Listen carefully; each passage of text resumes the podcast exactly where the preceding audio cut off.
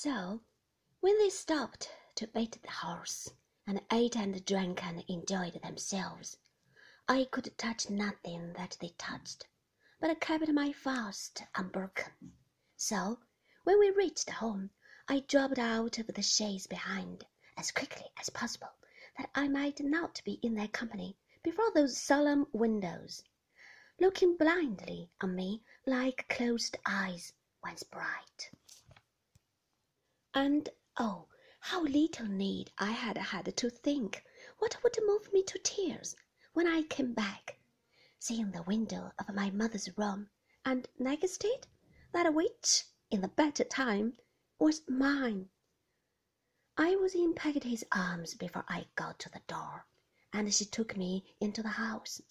Her grief burst out when she first saw me, but she controlled it soon, and spoke in whispers, and walked softly, as if the dead could be disturbed.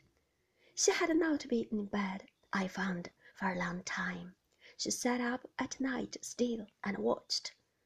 As long as her poor dear Pretty was above the ground, she said she would never desert her.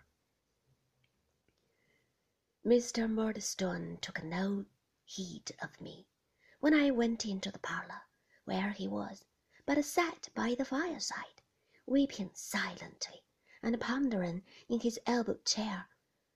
Miss Murdstone, who was busy at her writing desk, which was covered with letters and papers, gave me her cold finger nails, and asked me, in a gnawing whisper, if I had been measured for my mourning. I said, Yes. And your shirts, said Miss Murdstone. Have you brought them home? Yes, ma'am. I have brought home all my clothes. This was all the consolation that her firmness administered to me. I do not doubt that she had a choice pleasure in exhibiting what she called her self command and her firmness and her strength of mind and her common sense and the whole diabolical catalogue of her unnameable qualities on such an occasion. She was particularly proud of her turn for business, and she showed it now in reducing everything to pen and ink, and being moved by nothing.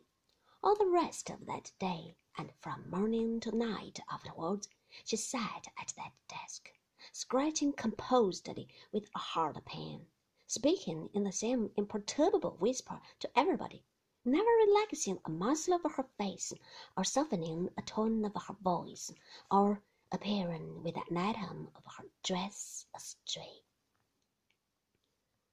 Her brother took a book sometimes, but never read it that I saw. He would open it and look at it as if he were reading but would remain for a whole hour without turning the leaf, and then put it down and walk to and fro in the room.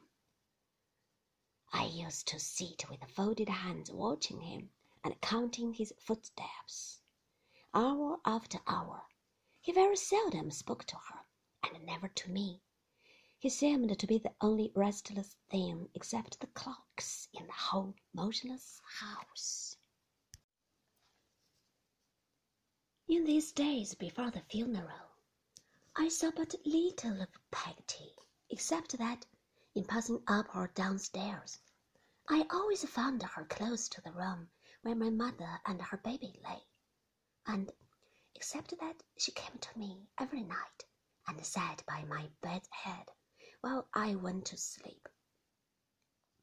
A day or two before the burial, I think it was a day or two before, but I am conscious of confusion in my mind about that heavy time. With nothing to mark its progress, she took me into the room. I only recollect that, underneath some white covering on the bed, with a beautiful cleanness and freshness all around it, there seemed to me to lie embodied the solemn stillness that it was in the house, and that when she would have turned the cover gently back, I cried, Oh no! Oh no! and held her hand. If the funeral had been yesterday, I could not recollect it better. the very air of the best parlor. When I went in at the door, the bright condition of the fire, the shining of the wine in the decanters, the patterns of the glasses and plates, the faint sweet smell of cake, the odor of Miss Murdstone's dress, and our black clothes. Mr. Chillip is in the room and comes to speak to me.